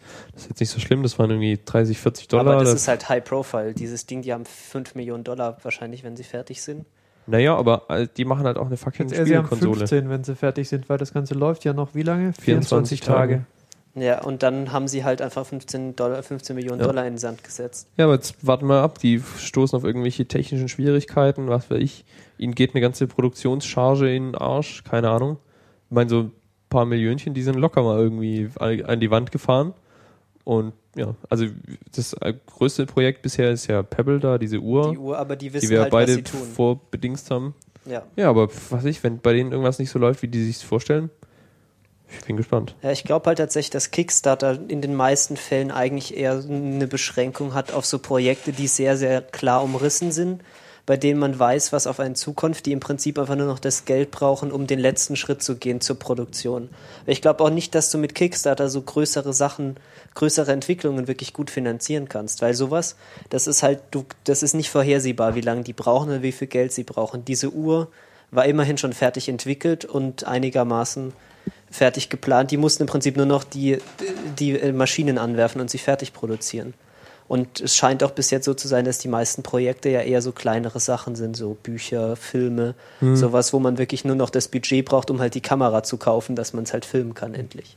Es gibt vielleicht auch ein besseres Erfolgskonzept auf Kickstarter, dass man irgendwas anbietet, was so als Produkt fertig ist und was nicht noch ähm, auf äh, Entwicklung von äh, anderen au- angewiesen ist. Ich meine, bei dieser Konsole ist es ja jetzt de definitiv so, ähm, die kann man da zwar fanden und bekommt dann vielleicht auch irgendwann mal ein Gerät, aber dann ist halt immer noch nicht sichergestellt, dass man da tatsächlich was Sinnvolles mitmachen kann, weil es halt kein Ökosystem, also weil es halt nicht sichergestellt ist, dass es da ein Ökosystem zugibt. Ich meine, bei so einer Uhr oder bei, keine Ahnung, äh, der coolsten USB-Taschenlampe, die so ever oder sowas, ähm, da ist halt, da hat man ein Produkt, äh, da zahlt man äh, ein bisschen Geld für, um das zu, zu fanden und äh, dann bekommt man das irgendwann und hat dann halt was, was man direkt in die Hand nehmen und benutzen kann. Das ist jetzt halt bei dieser Konsole nicht zwingend der Fall. Ja, gut. Wollen wir Naja, das Thema mal abschließen oder willst du noch was? Ja, der Deutschlands liebster, äh, liebster Konsolen-Podcast muss der noch, äh, Ah, wir haben einen neuen Untertitel. ich muss noch ganz kurz, ganz kurz was loswerden, ähm, was mir jetzt gerade noch kommt, äh, wofür das Ding natürlich prädestiniert wäre, durch seine, ähm, also durch sein Aussehen und seine Features, ist halt Emulatoren. Mm. Das könnte ich mir dann doch schon eher vorstellen. Ja. Also die, die, es, es scheint so, ähm, scheint so auszusehen, als ob Oder auch so als könnte, ist es schnell genug für so ein Media Center? Also dass man Mit halt Sicherheit, irgendwie so ja. ein Ja. Apple TV Dick, Dings dick. daraus machen Ja, da ist kann. irgendwie ein, ein Quad-Core-Ding drin mit einem Gigabyte RAM. Das ist also da ist mehr als mein Raspberry Pi und der kann das. Also da ist aktuelle Hardware drin, die schon moderne Spezifikationen erfüllt und äh, also da könnte man schon, schon HD-Content mit abspielen und so. Würde schon gehen. Ist halt die Frage, ob die Software das mitmacht, aber ja. Jo. Gut, ähm, nächstes Thema. Newsroom. Bing, bing, bing. Newsroom. Ja, ähm, Vielleicht habt ihr ja unsere Pilotenprüfung gesehen oder besser gesagt deren Pilotenprüfung, weil ich war ja nicht dabei. Gehört. Ja, jetzt darfst Ja. du einfach mal nichts sagen für 10 Minuten. Hol Nee, das ist Mate. ganz, ganz im Gegenteil. Ich werde ich werd mich jetzt ausreichend auslassen. Du hast es ja gesehen, ne? Also du Ja. kannst mitreden. wir also, wir um alle was gesehen, es eigentlich ich. geht, ist, wir haben ja über die erste Folge geredet und haben uns sozusagen äh, beinahe benässt, weil wir so begeistert waren davon. Ähm, Und dann kam und dann kam die zweite. zweite Folge und wir sind so von unserer Wolke runtergefallen und haben uns äh, den, den irgendwie das Handgelenk verstaucht beim Fallen oder irgendwie meine Die Metaphern sind kaputt.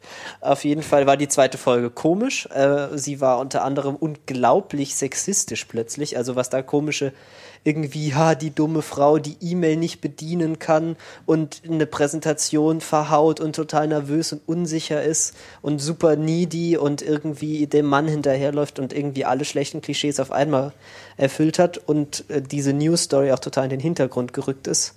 Und das hat uns zutiefst erschüttert. Wie war das? Was habt ihr da so? Ja, ungefähr das, was du gerade beschreibst. Also ich, ich bin da auch in ein tiefes Loch gefallen und habe erst gedacht, oh Gott, das wird jetzt aber echt cheesy. Und dann habe ich echt, äh, dann ein paar Minuten später habe ich dann echt überlegt, ob ich jetzt die Sendung ausmachen soll.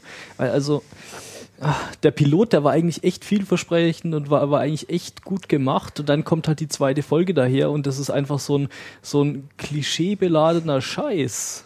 Ich verstehe halt auch nicht, ähm, was sie sich so konzeptionell von dieser zweiten Folge jetzt erhofft hatten. Also, also erstmal, erstmal ist, glaube ich, relativ klar, es hat nicht funktioniert, was auch immer sie sich erhofft haben.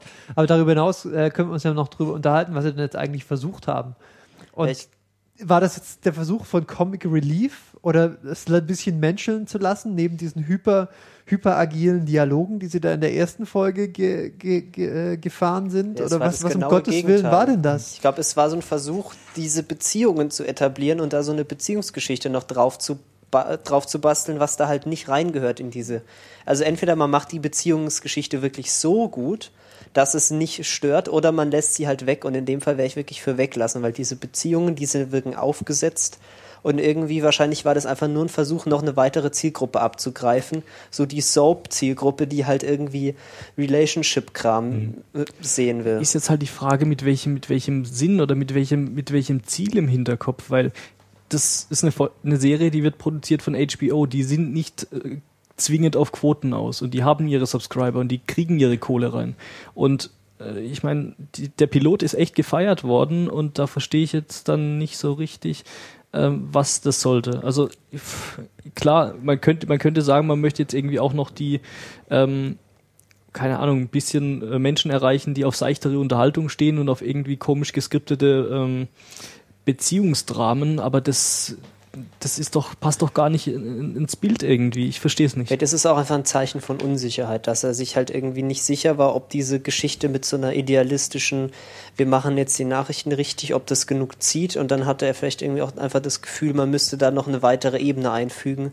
Und das war halt die einzige, die irgendwie sich angeboten hat und das hat halt Mhm. einfach nicht funktioniert. Ja, also ich, ich finde halt auch viele Charaktere sind plötzlich in der zweiten Folge so, so richtig abgestürzt. Ich meine, gerade diese McKinsey-Dings, diese, diese quasi äh, Mackenzie McHale. Genau, diese Exe Executive äh, Producerin, äh, die diese Nachrichtensendung produzieren soll, die wurde im Piloten so als starke Frau, die irgendwie Preise Ja, sie hat irgendwie aus der hat. Kriegszone genau, berichtet und für hat, Jahre. Hat, und hat irgendwie, wurde mit dem Messer verletzt und hat eine Kugel beim, äh, beim Berichten eingefangen und die stolpert dann so total unsicher durchs Büro und wirft irgendwie ihre Präsentation um Kann und, keine E-Mails benutzen. und kann keine E-Mails Oh benutzen und Das war so dumm. und tuschelt äh, mit irgendwelchen anderen Kolleginnen in der Gegend rum und ist total unsicher. Total, total nie, also so irgendwie so, Ja. ah, ich habe keine Freunde, willst du mein Freund sein und willst du nicht wieder mit mir zusammenkommen und lauter so ein Blödsinn. Mhm. Ja, oder auch, oder auch diese, diese, wie heißt sie denn, diese Blonde? die Blonde, mir fällt äh, der Name gar Maggie. Sloan, die, die, die Anfängerin oder wer? Die oder Anfängerin. Maggie heißt die. Maggie, Maggie. genau. Genau, Maggie, die quasi in der ersten Folge auch irgendwie so einen Volltreffer landet und dann irgendwie. Und dann so halt so cool ist plötzlich Ja, und, und dann ist plötzlich sie cool- plötzlich wieder der totale Loser. genau plötzlich cool ist und in der zweiten Folge wird sie halt einfach mal komplett degradiert und versaut eine komplette äh, eine komplette Folge, weil sie irgendwie mit mit dem Typen geschlafen hat, den sie interviewen sollten und hat sich irgendwie unter ihrem seinem Bett versteckt, während er Sex mit anderen hatte und also diese ganzen furchtbaren Klischees. Also es das war alles völlig Sinn. absurd, aber wie findet ihr denn jetzt die dritte Folge? Habt ihr die euch angeguckt? Ist ein Ähm, bisschen besser Äh, geworden. Wir haben die ja gerade Also ein bisschen weniger schlimm. Wir haben die gerade gemeinsam gesehen. Es ist nicht, nicht ganz so furchtbar wie die zweite. Ähm, ich bin allerdings momentan schwer am überlegen, ob ich die Serie weitergucken Das ist möchte. interessant, weil ich fand tatsächlich, dass die dritte Folge sich wieder ziemlich gefangen hat. Fand ich auch. Also, dieser, dieser, dieser widerliche sexistische Scheiß hat deutlich irgendwie nachgelassen. Aber ich finde, das hat mir jetzt schon dieses ziemlich Sympathiepunkte auch gekostet, meiner Meinung nach. Vielleicht können sie sich, vielleicht kriegen sie es ja noch auf die Reihe. Aber zumindest hat dieses ganz alberne Beziehungsgedöns ein bisschen nachgelassen. Und es ist halt wieder dieses brutale auf die Politik einschlagen ist wieder da. Und das ist nämlich das, was ich eigentlich in dieser. Serie so angenehm finde, Oh. wie die Tea Party halt einfach mal auf die oh, Fresse ja, bekommt. richtig gut. Das tut halt mal gut, weil man äh, erwartet es nicht mehr von der US-amerikanischen Presse, dass da mal ein bisschen auf die Fresse gegeben wird.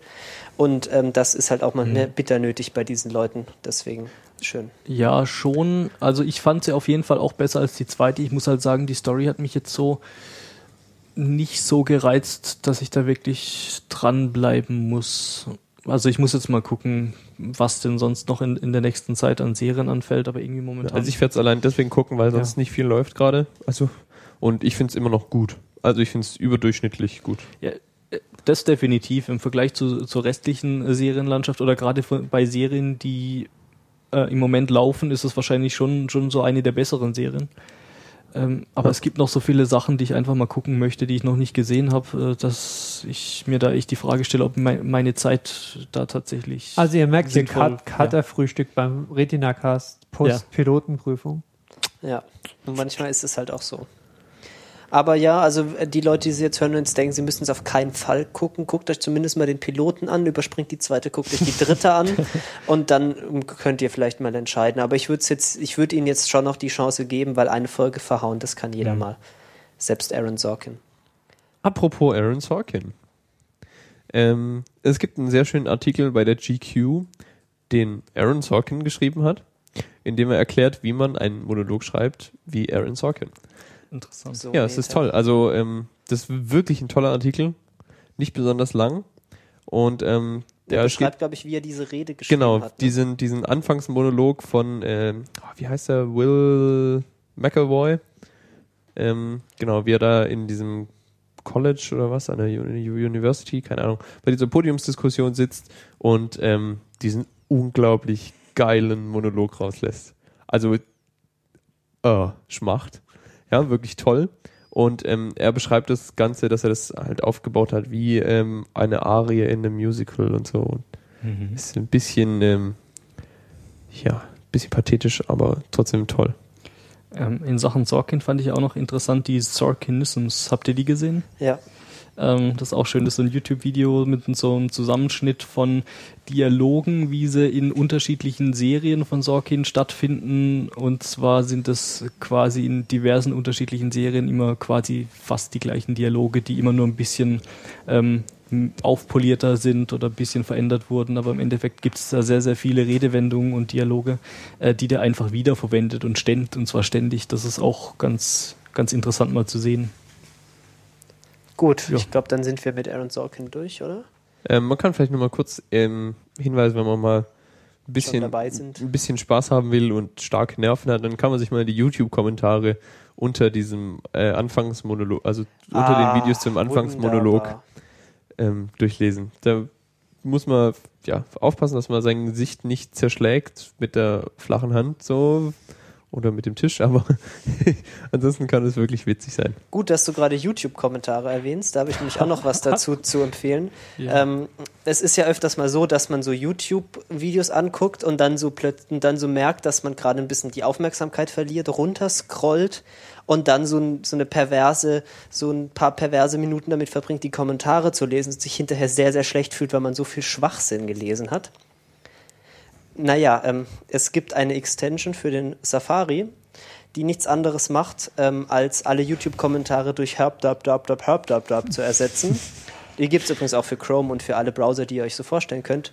Und ich habe die installiert und seitdem ist mein Leben viel, viel toller, weil ich kann YouTube-Videos gucken und wenn ich mal runterscrolle, dann muss ich nichts Schwachsinniges lesen, sondern da steht einfach nur herb, dab, herb, dab, dab, dab, herb, dab, dab, dab. Also was Und- da eigentlich auch sonst stehen würde Ja, quasi. nur halt.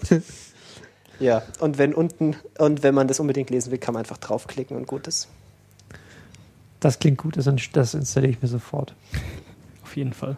Das Also- ist so ähnlich wie die Extension, die Lukas mal erwähnt hat, die alle Cloud Computing Referenzen ersetzt durch. Moon, To the super. Moon. Die heißt äh, To the Moon, glaube ich, ist eine Chrome Extension und die macht einem wahnsinnig Spaß, wenn man dieses Business-Gelaber über die Cloud und so nicht mehr ertragen kann. Ist total gut, ist entspannt ist alles ein bisschen. Die, wenn dann irgendwie von Apple iMoon die Rede ist und so. okay. Der iMoon. Ja, Wie lange haben wir denn schon? eine Stunde. Aha, Eine Stunde. Wir sind noch Da- da lang geht- da nicht fertig. Geht noch was. Okay, ähm, dieses eine Thema, das hier drin steht, äh, skippen wir mal. Haben wir gesagt. Ja. Haha, Meta-Kommentare. bäm, bäm, bäm, und ihr wisst nicht, von was hier. Nein, nein, nein, nein, nein. Auf jeden Fall. Bitte Ähm, schneiden, bitte schneiden. Nein, hier, Nix, wird, hier nichts wird nicht geschnitten. Wir schneiden nur, wenn wir über unsere, über unsere CIA-Vergangenheit reden. Ähm, anyway, möchten wir mal über die Anyway. Retina-Cast-Mailing-Liste reden? Können wir? Sollen wir? Sollen wir? Sollen wir. Ähm, ja, also es kam schon, ich glaube, das eine oder andere, das eine oder andere Mal auf, ähm, dass sich Hörer gewundert haben, ob wir denn ähm, auf unsere ursprüngliche äh, Retina-Mailing-Liste, aus der dieser Podcast hier entstanden ist, äh, auch mal Leute drauf lassen, die jetzt nicht aus dem Check-Umfeld kommen und so. Und da auf dieser Mailing-Liste ja momentan eh nichts los ist, ähm, wäre jetzt die Überlegung, die mal zu rebooten und zwar in, in einer halbwegs halböffentlichen Form oder zumindest in einer öffentlichen moderierten Form, äh, um mal ein bisschen eine Plattform zu bieten, über Serien und Popkultur zu diskutieren. Ich glaube, man sollte noch erwähnen, was diese Mailingliste eigentlich machte. Es ging darum, dass man sich halt austauscht in einer relativ kollegialen Form über Med, über irgendwie Serien und sonstiges. Ähm, und ja, dafür hatten wir diese Mailingliste, die ist jetzt allerdings relativ eingeschlafen und wir hatten einige Hörer, die eben gefragt haben, ob wir sowas machen wollen. Und deswegen fragen wir jetzt euch, sagt doch mal Bescheid, wenn ihr da Bock drauf hättet, wenn da irgendwie ein paar Leute sich zusammenfinden, dann richten wir das mal ein. Wir werden da allerdings dann ziemlich hardcore sagen, wer drauf, also wenn sich jemand da daneben benimmt, Hey, du der kommst wird schon nicht halt, rein. der wird halt gekickt, weil ich habe keinen Bock, noch eine Mailingliste zu abonnieren, wo nur geflamed wird. Das muss ich mir nicht antun. Genau, also man sollte sich dann halt schon irgendwie am Riemen reißen und irgendwie den richtigen Ton treffen, weil wir wollen jetzt auch nicht ständig alles moderieren und äh, überall drüber gucken und alles mitlesen. Ähm, da wäre es dann wahrscheinlich schon am sinnvollsten, wenn wir dann einfach äh, da durchgreifen und äh, irgendwie Leute, die stören, dann auch wieder entfernen. Ja, Ja, dann, der sagt mal Bescheid. Irgendwie macht mal einen Kommentar unter die Sendung hier. genau, schreibt uns einfach mal, was ihr davon haltet, ob ihr da irgendwie partizipieren wolltet und wie ihr euch das vorstellen würdet. Ja. Jo. Gut, ähm, ich habe noch ein bisschen Fankram von Game of Thrones anzubieten, wenn das jemanden interessiert. Ah, Immer her mit. Also wir haben Ja. mal ein bisschen zusammengesucht. Einmal das Lied, das wir gerade als Intro gespielt haben, das ist von Paul and Storm über George R. R. Martin, dass er gefälligst mal schneller schreiben soll. Das ist ganz nett. Auch schön, auch verlinkt, braucht man nicht lange drüber reden. Lightsaber Battle Game of Thrones, da hat sich nämlich jemand die Mühe gemacht, Lichtschwerter in Game of Thrones einzufügen. ist super. Und noch ein paar Hip-Hop-Remixe von Dingen. Genau, also vor allem dieser äh, Remix vom Intro, der ist echt nett gemacht. Und dieser, dieser Rap von Adam Warrock ist auch echt nett gemacht. Also dieser, dieser Remix vom Intro ist von äh, The Archetype. Ähm, kann man sich mal anhören. Der ist, Ist- aber nicht nur, ja, also ist- ja, ist der benutzt cool. die Melodie vom, Genau, der benutzt die Melodie vom Intro und rappt da halt drüber und äh, ist, ist ein cooler Remix, finde ich. Chef, lebst du noch? Ich lebe noch. So, Schön, Okay. schön, dass Ist du, ja äh, interessant. Hast du auch was beizutragen oder willst du lieber grinsen? Äh, aktuell begnüge ich mich mit Grinsen. Okay. okay. Und das werden wir dann später off-air, werden wir dich dann verprügeln, wie sich's gehört. also man merkt auch, wir sind gerade ein bisschen durchgepodcastet. Äh, wir Durchgepodcastet. Halbknarrt. Ja. Halbknarrt durchge... Oh. Okay, ja. ja, Game knall, of- knall. Game, Game of Thrones Fanboys. Fan yeah. Fanstuff. Ja. Es gibt nämlich keine Folge von diesem Podcast, wo wir nicht über Game of Thrones reden. Darum müsst ihr auch jetzt trinken. Das wird natürlich relativ heftig für uns, wenn man bedenkt, dass, der, dass die nächste Staffel, glaube ich, im April nächsten Jahres beginnt. Das Ja. heißt, wir, wir werden uns jetzt über die Fanfiction wahrscheinlich unterhalten in, dem, in der nächsten Zeit. Auf ja. jeden Ja, Fall. Slash Fiction, sage ich dir, das geht, das wird richtig lustig. Ja. Ich habe Äh, gehört, die, die Daenerys, äh, die Daenerys Fanfiction soll am besten sein. Mit oder ohne oh Drachen. Gott, oh Gott. Gott, du weißt jetzt gar nicht. oh Gott, dieses Kopfkino. Hör auf damit. Ähm, ja. Äh, nächstes Thema. äh, Nächstes Marcel, wir haben so einen Film gesehen. Über den sollten wir sprechen. Ja, ähm, wir haben einen Film gesehen, der heißt People in Motion. Das ist ein ähm, Parcours-Porno. Also nein, ähm, naja, es ist ein Film, wo viele Leute Parcours machen und dabei in Zeitlupe hauptsächlich gefilmt werden. Und es ist in dem Sinne Porno, weil man es halt einfach anguckt, weil es geil ist. Oder, Lukas? Ja, ist ein cooler Film. Ziemlich cool sogar. Ähm, ja, es, es passiert nicht viel, außer dass man Menschen dabei zuguckt, wie sie ähm. Dinge tun, die man als normaler Nerd nicht für möglich hält. würde ich sagen. Ja. Und ähm, ja, es ist einfach äh, ein schöner Film. Der ist, und ähm, genau, der ist eben auch gecrowdfundet worden. Auf Kickstarter erfolgreich allerdings. Genau, es wird am Anfang vom Film auch irgendwie kurz erwähnt. Ist auch sehr lustig. Mit im, inklusive Animation und allem. Genau. Und ähm, man kann für diesen Film bezahlen, wie viel man will. Genau. Sehr sympathisches Geschäftsmodell. Funktioniert. Ich habe auch direkt 5 Dollar bezahlt. Ist auch ein kurzer Film, dauert nur eine Stunde, aber ist super Entspannung. Und man fühlt sich hinterher unsportlich. Ah, Mega unsportlich und man hätte eigentlich Bock, diese Sportart zu machen. Also es wäre, ich fände es wahnsinnig geil, wenn ich das könnte, aber ich, wird, glaube ich, nicht passieren. Ähm, genau, kann man kaufen. Ja. Ähm, wir verlinken das People in Motion. Trailer sieht gut aus. Interessant, ja. Ja, ist Mhm. auch sonst also hübsch durchaus. Die waren auch zwischendurch mal so beim Burning Man und haben da nochmal vorbeigeschaut. Ja, und haben Menschen gefilmt, die auf riesigen Holzstühlen Parcours machen und so. Ja, also sieht auf jeden Fall beeindruckend aus. Das, was ich bis jetzt davon gesehen habe, war schon, schon nett. Ich bin auch im Überlegen, das mal zu kaufen. Genau, man kann da mal ein bisschen Geld hinwerfen Mhm. und ähm, wenn es gut ist, dann nochmal ein bisschen Geld hinterherwerfen oder so. Gut, ähm, ihr wolltet noch über eine App reden. Ah, genau. Ähm, ein Freund von mir, der hat äh, vor kurzem, vor glaube zwei, drei Tagen, äh, eine relevante App äh, im Mac App Store veröffentlicht, und zwar Episodes. Ähm, und wie der Name schon sagt, geht's äh, um ja, eine, eine Mac-Applikation, die einem dabei hilft, seine, Se- seinen Serienkonsum zu managen. Und äh, ich war da Beta-Tester und habe sie jetzt auch gekauft mittlerweile und bin da eigentlich relativ begeistert von, weil das so das macht, was ich brauche. Andere brauchen das jetzt nicht so, Lukas oder so. Ähm, die gucken Serien anders als ich, aber ich äh, sammle die ja gerne und habe die dann immer so in meinem Archiv abgelegt und bin dann halt da in der Lage ähm, mit welche Folgen von welcher Serie, in welcher Staffel ich gerade schon gesehen habe und welche nicht. Und äh, dann klicke ich da einfach drauf und dann geht der Player der Wahl auf ähm, und spielt dann quasi meine Serien ab. Und ja, im Endeffekt ist es halt ein schönes Frontend, was einem noch ein bisschen Metainformationen zu Serien ähm, einblendet. Man kann dann irgendwie seine Serien suchen, da hinzufügen und der merkt dann auch schon, äh, welche Folgen man auf der Festplatte hat. Und ähm, ja, Wie macht das das Tool? Macht, benutzt das die Meta-Tags oder? Ähm, nee, man muss dann, wenn man eine Serie hinzufügt, einen Ordner angeben und dann sagen, da drin such mal und dann guckt er sich den Dateinamen an. Ah, okay. Das ist so re- relativ einfach gehalten, aber bei, bei Videofiles ist es im Normalfall nicht so, dass da sehr viele Metatext mit drin sind. Ja. Ja, so Ja. andere Media Player beispielsweise bauen da drauf. Ich denke da mal an die äh, Apple TV Mhm. Media Player Jailbreak-Geschichte und so. Ja. Nee, die, ähm, der benutzt da, glaube ich, ähm, irgendwie einen Algorithmus von wer, XBMC oder so. Ja, ich nehme an, er guckt sich halt die Dateinamen an oder Genau. Ja, ja. dann. genau, es gibt da halt, wie gesagt, irgendwie wohl einen fertigen Algorithmus, den man da benutzen kann. Und es gibt einfach äh, eine begrenzte Anzahl von Schemata, mit denen da Dateien benannt sind und dann geht man halt mal zwei, drei durch und guckt, ähm, Genau. wie, wie das dann funktioniert. Oder Das ist keine große Ja. Magie, aber Ähm, aber ist auf jeden Fall äh, ganz nett gemacht. Ja. Der holt sich äh, die, die Metadaten aus The TVDB und zeigt die auch mit an und der zeigt einem dann auch hübsches an, wenn, Bildchen und so. wenn äh, genau, der zeigt einem dann halt auch ein, äh, so einen kleinen Banner an für die äh, irgendwie ein Logo und so weiter und so fort äh, und kann sich da halt irgendwie durchklicken. Also wenn euch das gefällt, kostet momentan Mac App Store glaube ich ein Fünfer. Ist, ist es glaube ich wert, wenn man viele Serien guckt. Ja, also es funktioniert halt einfach für mich zum Beispiel nicht, weil ich kein Hörer bin. also kein Cheap-Hörer. Ich ähm, äh, behalte Serien halt einfach nicht. Hm. Also das vergänglicher Content, den ähm, kann ich mir auch wieder besorgen. Ich schaue äh, Serien in der Regel nicht zweimal an, deswegen lohnt es sich für mich nicht, die aufzuheben.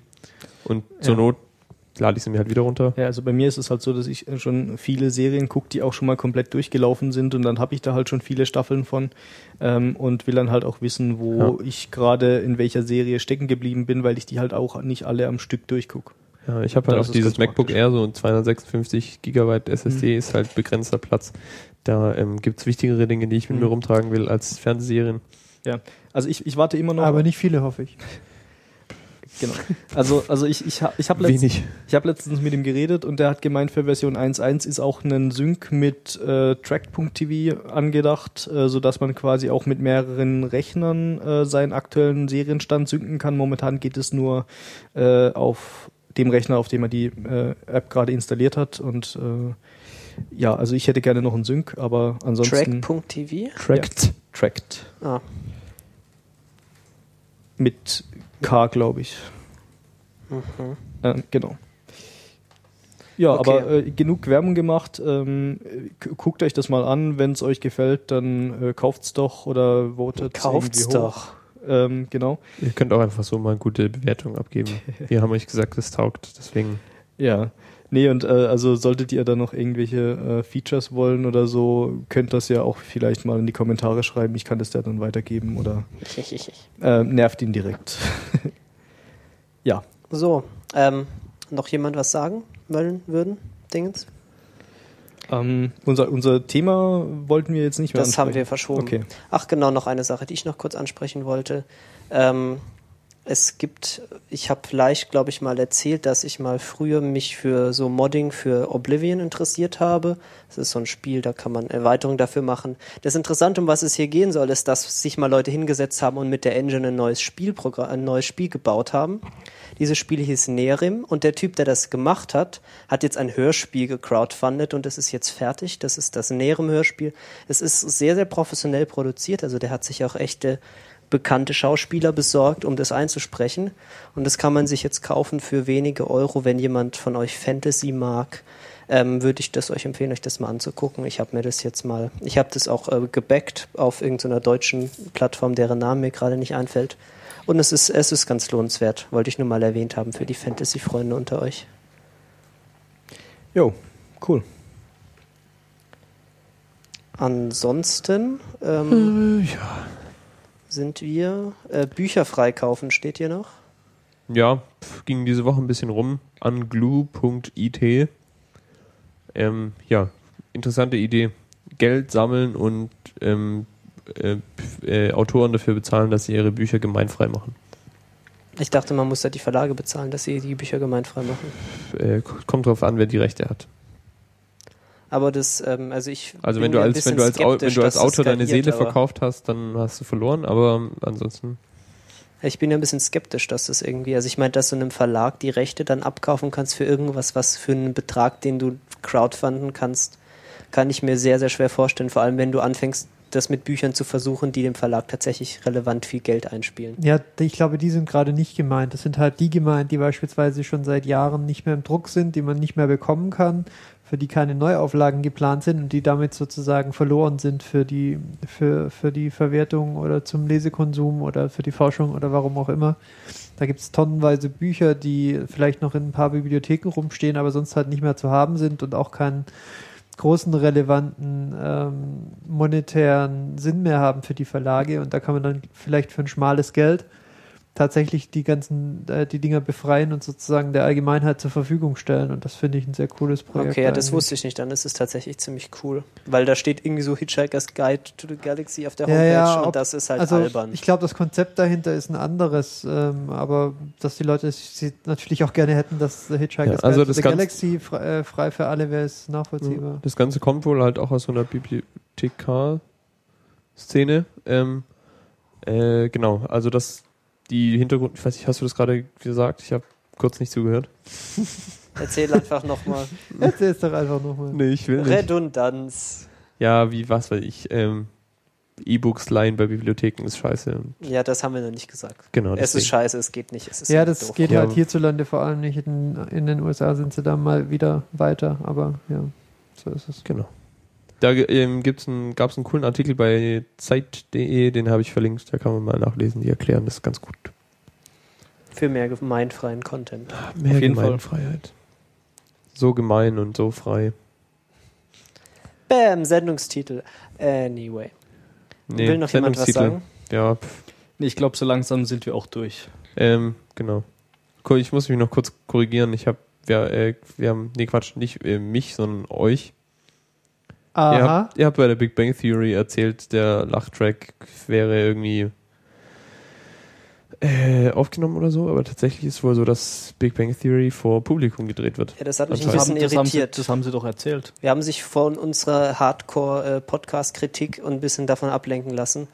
Ähm, und nicht, glaube ich, nicht deutlich genug gesagt, dass wir durchaus wissen, dass es für Pu- Publikum aufgezeichnet Also wird. da- ich, ich Aber wir ja- haben die Theorie aufgestellt, Ja, also dass es da nach nachgelacht wurde nochmal. Ja, also so hatte ich das halt auch irgendwie echt in Erinnerung und das auch ein bisschen, da gibt's widersprüchliche Informationen. In der englischen Wikipedia im Artikel zu Love Track ähm, gibt's, steht, dass Big Bang Theory vor, ähm, quasi vorgeführt wird und da Also ich Ja, lehne das mich einfach mal aus dem auf der Fenster Bühne und sage, wenn da nicht laut genug gelacht wurde, dann wird da nachgelacht. Nachgelacht. Ist, ja. Ja.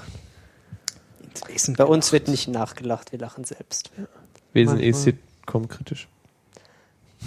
Wir sind die Sitcom-kritische Podcasteria. Genau. Ja. Wir haben noch So. gar nicht über How I Met Your Mother gerannt. Das müssen wir auch nochmal machen bei Gelegenheit. Aber dann hört uns niemand mehr zu, weil, weil wir dann den Hass auf uns gezogen haben. ja, also wenn wir über How I Met Your Mother ranten, dann können wir auch über King of Queens ranten. Und dann haben wir wirklich nur noch Brandbomben hier im, im, in unserem Da ich podcast King of nicht mal weiß, was King of Queens ist, habt ihr mit mir keine Brandbomben, aber ich höre hör ja Schauen immer zu. Gut, äh, ich glaube, wir sind durch.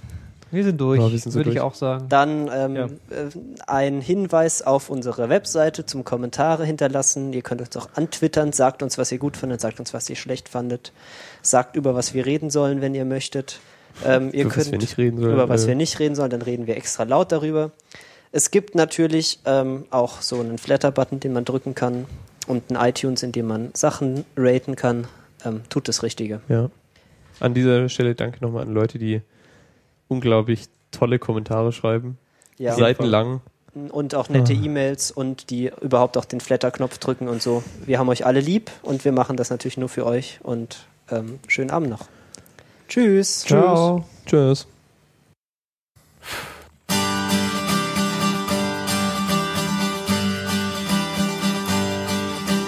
George R. R. Martin, please write and write faster. You're not going to get any younger, you know.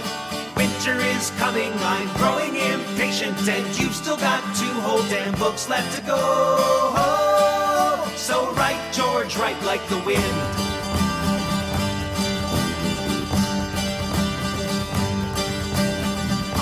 The day that my friend ever loaned me an old dog-eared paperback called Game of Thrones. How could I know that this seed would grow into an addiction that held me right down to my bones?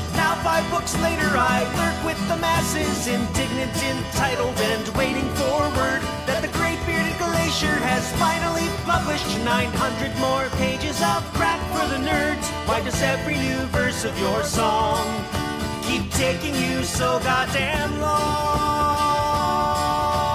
George R. R. Martin, please write and write faster. Please give us boiled leather and sigils and steel. We need our allotment of incest and intrigue and six-page descriptions of every last meal. So write, George, write like the wind.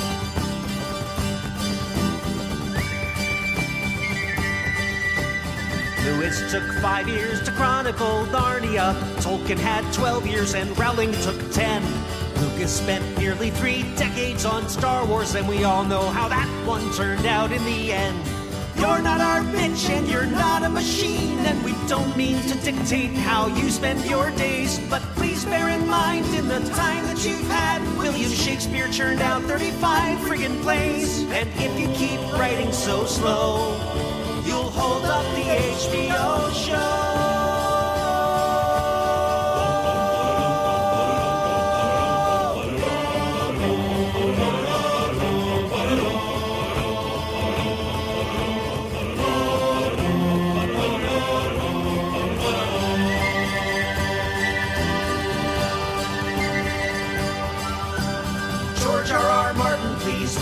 Write faster, cause we won't stop whining until we're appeased. Crap out the chapters, and George, while you're at it, stop killing our favorite characters, please. And write, George, write. Like the wind. George R. R. Martin, please write and write faster. Like the war you are dead, George, please write like the wind.